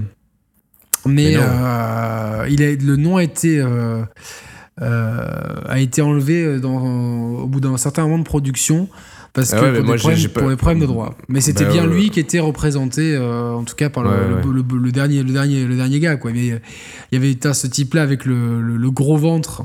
Oui, Gérard Depardieu, non? Non, non, non, non, c'est pas ah, lui. C'est pas lui. Ça pourrait, ça pourrait, ça pourrait. Mais... En tout cas, enfin, il y, a tellement de, choses euh, sur cette NES que c'est, c'est vraiment moi, c'est, on va glisser doucement vers. Euh, je pense qu'on a fait, enfin, le tour des jeux, on n'en fera jamais le tour, mais. Bah, y en a il nous en reste 1214 à traiter. Voilà. Parce qu'il y en avait 1250. Ah, Soda Popinski, c'était le, le, le, l'alcoolique qui buvait le, le chauve avec une ah, moustache. Ah, oh, putain. Ils avaient tous des patterns différents dans Punch Mais oui, mais c'est ça qui était intéressant. C'était pas que le design qui changeait, c'était vraiment les patterns qui changeaient. Putain, pourquoi au lieu de. C'est quoi au lieu de, au lieu de sortir Arms, ils auraient dû sortir un Punch Out. Euh, mais bien sûr. New Gen, quoi. Oh putain, Exactement. ils font chier, quoi. Et j'ai un dernier jeu, moi, qui m'a marqué, que j'ai beaucoup fait avec ma sœur. Je crois qu'on pouvait jouer. Ouais, ouais, on pouvait jouer à deux en même temps. Et d'ailleurs, on y a joué à deux, à deux en même temps. C'était Bubble Bobble. Ah oui, parle, oui, ça oui, mais bien sûr, Ah, bien sûr. C'était énorme, mon dieu. C'était énorme ce jeu. les deux, les deux petits, c'était quoi des dinosaures qu'on qu'on incarnait Ouais, avec, euh, qui pouvaient cracher des, bulles. des bulles d'air. Oh là là, c'était comme un puzzle game, je crois, qui était euh, qui s'échelonnait sur 50 niveaux différents. Mais euh, bah c'est ça. De toute façon, il y a eu. Putain, il y avait, aussi, on va aussi citer un jeu créé par Gunpei Yokoi. Kid non. Non, Dr Mario. De Kid Icarus Ah. Dr Mario, oui, oui, oui. Je voulais en parler en plus. Alors, Dr Mario, putain, c'était euh, C'est énorme, hein, un, Tetris, un Tetris-like. euh, Ah oui, oui. Et je me rappelle, euh, et j'ai le souvenir encore du moment où je l'ai acheté en boutique. Euh, Je vois la jaquette avec Mario euh, déguisé en docteur et des pilules dorées, tu vois. Moi, j'étais déjà fan de Mario à l'époque, donc euh, je tanne ma mère pour pouvoir l'acheter. Je rentre à la maison et tu vois, premier, euh, premier sentiment euh, très, très, déçu, assez mitigé, parce que je me dis merde, c'est Mario dans mon imaginaire, c'était l'aventure, la plateforme, le... je me retrouve avec ce Tetris-like, un peu déçu, tu vois, de prime abord. Mais en fait, euh, Énorme. combien, d'heures j'y ai passé dessus, Ah, c'était... euh, c'était- C'était. euh, Mais bon, déjà, déjà à cette époque-là, ils recyclaient déjà Mario un petit peu à toutes les, à toutes les, à toutes Ouais, les sauces. ouais. À toutes Alors les... attends, il y, y a- il y a aussi Fire Emblem qui est né sur la. Bon, ça, euh, je vais pas, Ouais. pas faire, celui qui a touché alors que c'est pas vrai. Euh, il y avait aussi un, un jeu que j'avais que j'avais joué parce que là je tombe dessus. et C'est vrai que je sais pas si c'est un pote à moi qui me l'avait prêté parce que comme tout le monde avait la NES, on se prêtait beaucoup les jeux. Oui, bah oui, oui. Ça s'appelait Cobra Triangle et c'était un jeu de hors-board C'est euh, avec qui mélange shoot 'em up et course. Mais c'est juste parce que c'est développé Ah. par. Je vous en parle parce que c'est développé par Rare, c'est tout quoi. Tu vois donc. Allez, voilà. ouais, ouais. Et en fait, je me rends compte que tu vois, ils ont commencé à, à surfer euh, sur l'eau et, euh, et là ils sont Avec en train de, Sea of- de Sea of- finir avec Ouais. Sea of Thieves. Ils vont finir sous l'eau peut-être. Ils vont On finir sait pas sous trop, l'eau. On sait pas trop où ça peut nous amener ça. On va voir. On sait pas trop, on sait pas trop si vous si, si vous si, oh, si vraiment on vous parle de Sea of Thieves comme ça avec ce sourire en coin, si vous comprenez pourquoi ou si vous allez bientôt comprendre pourquoi. On sait pas dans, Ouais. dans- ça dépend de l'ordre dans lequel ouais. Ouais, c'est ça. On, on en a sous le Et- coude. Il y a, il y a Ice Climb Climbers aussi. Ice Climber. euh, Moi, il y avait un shoot 'em up, un shoot 'em up qui était un genre très représenté à l'époque. Gradius. Gradius. Putain, énorme quoi. et Énorme. après, on est, de- moi je suis devenu un Gradius Bid. Oh, oh beau. Wow. Avant de, avant de remincir évidemment. quoi. Et ouais, ouais, putain, c'est Tu sais quoi, la dernière fois, je, je- beauté je- non, mais aujourd'hui, je, quoi. je relançais une, une ancienne émission comme ça pour le, pour le fun, l'autre fois. C'est impressionnant euh, ta transformation, quoi. Bah écoute, euh, Non, vraiment, 30 hein. 35 kilos de perdu. Voilà, euh. Euh, J'ai envie de noter aussi, euh, putain, euh, il y avait Wild Gunman qui était un, un- un jeu du zapper, tu sais, c'était avec des cowboys. Ah ouais, mais tu- moi je, je crois qu'en fait le seul jeu de zapper que j'ai eu c'était Duck Hunt, j'en ai pas eu d'autres après, tu vois. Il y a aussi Super Adventure Island, alors qu'il, enfin Adventure Island, euh, Ouais. mais j'ai bien préféré le Super. euh, on en a parlé l'autre jour avec Pascal d'ailleurs, et je lui ai dit que je l'avais fait sur euh, sur ma Retro Box et que le jeu est sur le sur, celui sur Super NES était infaisable tellement que c'était difficile. Voilà, Metal Gear. Et il y avait aussi Nintendo World Cup. Ah, bah oui. Attends, et c'était sur. NES qu'il y avait le. Putain, comment il s'appelait ce jeu de foot vu de dessus? Ah, euh, putain. Kick-Off dire off. Kick-off, ouais. Je me demande s'il n'y a pas eu un portage. C'est possible qu'il y ait eu un portage. Il y a eu Mover aussi, mais que j'ai pas fait. Et Excite Bike, euh, qui, euh, qui est ressorti. Bike. Excite Bike qui est ressorti. Le vélo qui t'excite, qui est ressorti. Ouais. euh, qui est ressorti sur la 3DS. ouais. Donc, euh, Et Off-Road, c'était sur. Tu te rappelles de Off-Road? Ouais, Je sais plus, c'était le Forza Horizon avant l'heure, quoi, tu sais. c'est ça. Je sais pas s'il est sorti sur euh, NES ou c'était sur, ou c'était sur euh, Super NES, j'ai un- doute là. J'ai un petit doute. En tout cas, euh, bon, pour le dernier Bah, quart d'heure ouais, de cette euh, émission, on, on- on pourrait parler des jeux. euh, alors, l'accessoire, le robot, moi, je l'avais essayé chez un pote. Ah, moi je l'avais. Ah, tu l'avais, espèce d'enculé, va. Eh ouais, ouais, je l'avais, Rob le robot. Des Ah souvenirs putain, mythiques. donc t'as eu un autre ami que moi dans ta vie alors? Ouais. Il était moins con que toi d'ailleurs. C'est pas, pas En même temps, c'est pas difficile quoi. Je- non, Rob le robot, c'était c'était ouf. Tous, ouais, tous bah, les deux, on est le fond de la cuvette des chiottes euh, de la connerie quoi. Ouais, c'est ça, ouais. Ouais, complètement. Mais c'est, c'est- il avait un côté fantastique et frustrant à la fois. Fantastique parce que, franchement, à l'époque, avoir un robot à côté de soi qui, qui était presque autonome, voilà, qui. qui- qui- Pourquoi tu rigoles? Non, c'est vrai. Parce que je t'imagine adolescent faire des trucs avec ce robot quoi. non, non, mais c'était quand même euh, dingue, tu vois, euh, en termes d'i- d'imagerie, de voir, de voir un robot à côté de soi qui, euh, qui bouge en fonction des actions à l'écran. Qui, c'était un petit peu le, comme si tu jouais en coop avec le robot. Bon, il avait des, des déplacements et des rotations qui, étaient, qui étaient assez longues, et, assez longues, pardon. Du coup, euh, à l'usage, c'était franchement plus frustrant que, que fun. Mais bon, c'était, c'était, c'était quand même assez fou. C'était, ça avait un côté complètement futuriste et, et dingue à l'époque. Mais ça m'a pas plus marqué que ça en termes de jeu. C'est plus en termes de, d'image et de. Ouais, c'est l'image de que ça renvoyait. Ouais, c'est ça. On a parlé du zapper, mais il y a un autre euh, Accessoire, ouais. accessoire. Euh, je sais pas si tu t'en rappelles. Le Euh, Power Fist. Non, le Power Le Power Fist, ça, tu t'en es servi euh, dans d'autres soirées avec Aix-en-Provence, mais euh, Ouais. euh, le Power Glove, qui est un peu l'ancêtre de la Wiimote. Ouais, ouais, bah oui, complètement, ouais, c'est ça. Donc, je l'ai jamais essayé, tu vois. Écoute, moi, je, je me demande si je l'avais pas essayé chez, chez le même pote qui avait le, le robot. C'était un pote américain à moi qui avait, euh, qui avait, qui était blindé, donc il avait un peu tout. Mais euh, ah, il s'appelait euh, Roman, le pote américain. Roman? Roman, Roman Le Chauve, euh, non, je Ouais. sais plus si c'était lui, quoi. Euh, mais en tout cas, on pouvait, par exemple, on pouvait sauter, on- il y avait de la détection de mouvement Oui. et on je- pouvait, je- euh, il fallait déjà, il fallait installer des trucs près de la télé et en fait, pour sauter dans Mario, il fallait lever le le, Le poing, il fallait, ouais. euh, voilà, pour tirer. C'était presque, c'était un mélange entre la Wiimote et le Kinect, presque, tu vois. Exactement. Mais je crois que ça fonctionnait relativement mal, hein, a priori. Euh, donc il y, a- il y a même, euh, voilà, on, on peut parler. Enfin, ils se sont vraiment, enfin, ils ont vraiment euh, eu- récupéré des, des- des idées de cette technologie pour faire la Wiimote. hein. donc c'est souvent int- intéressant. On a parlé du, Family Dis- du Famicom Disk System qui, qui est jamais arrivé chez nous.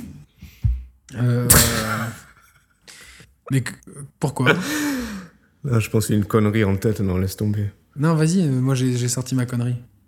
Non, mais je sais pas comment la tourner, la connerie. J'ai plusieurs éléments en tête qu'il faut que j'arrive à mettre ensemble pour sortir la connerie, mais euh, j'arrive, si j'arrive, je la sortirai. On est, on est désespérant pour les trois gars qui nous suivent encore là. euh. C'est assez, euh, assez désespérant. Donc ouais, vraiment, moi je, je, je sais que j'aurais, bien aimé tester à l'époque le Famicom Disk System. C'est là-dessus qu'est sorti originellement, par exemple, The Legend of Zelda. Euh, c'est quelque chose que, dont on ne se soupçonnait pas l'existence euh, ici en Europe.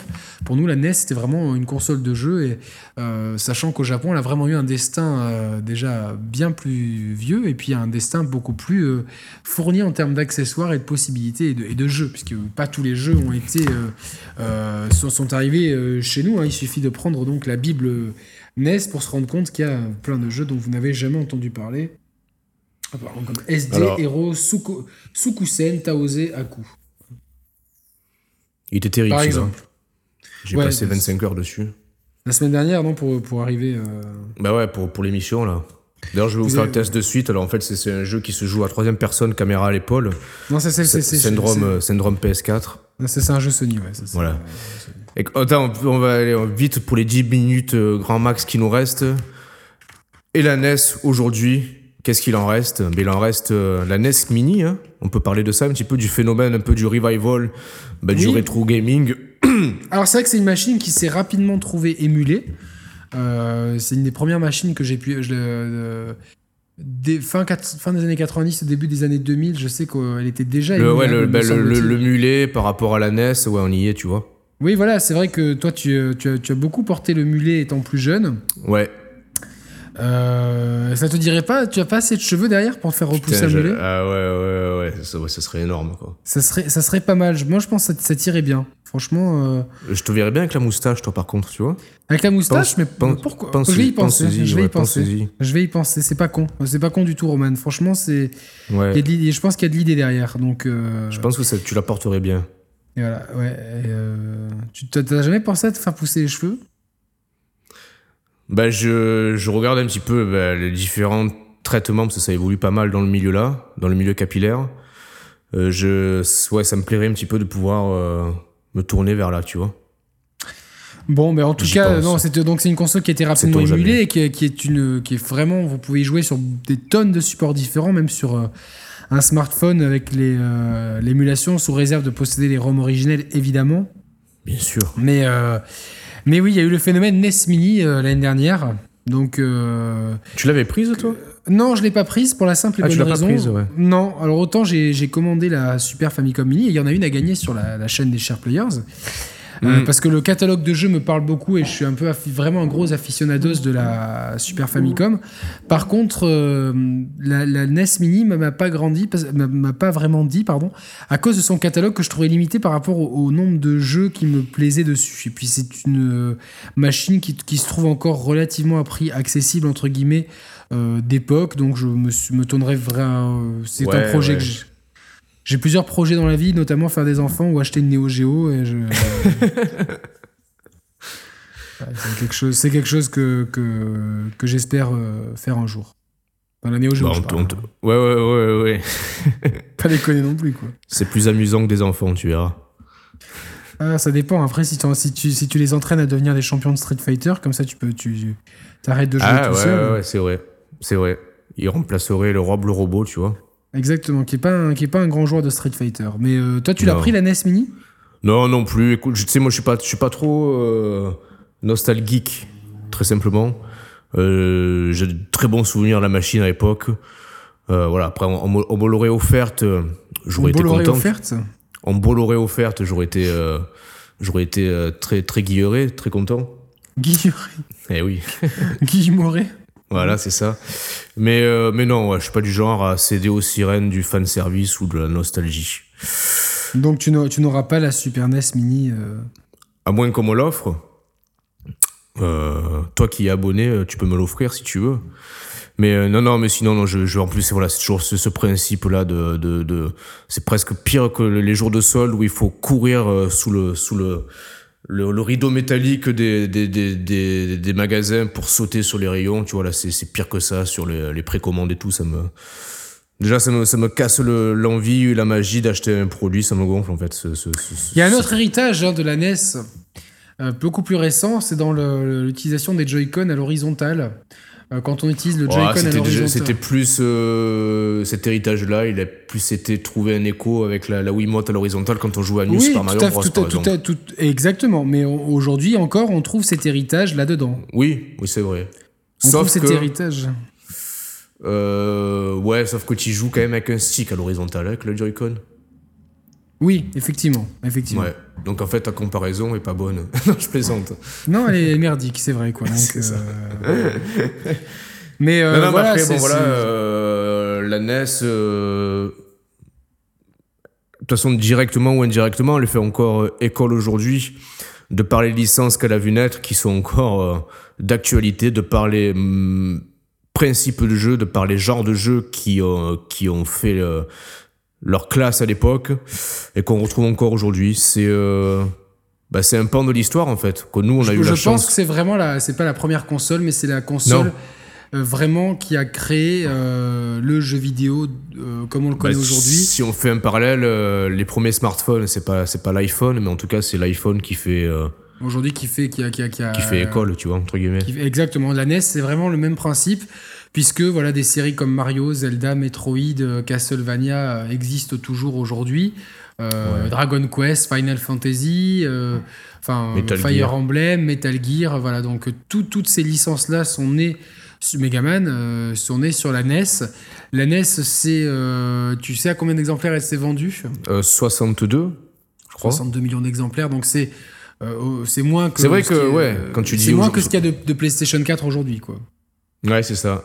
Mais bon, Mais mm, c'est une autre époque aussi où c'était vraiment. c'était euh, si tu raisonnes en termes de part de marché, c'était 80% du marché détenu par Nintendo et les miettes pour Sega, tu vois finalement.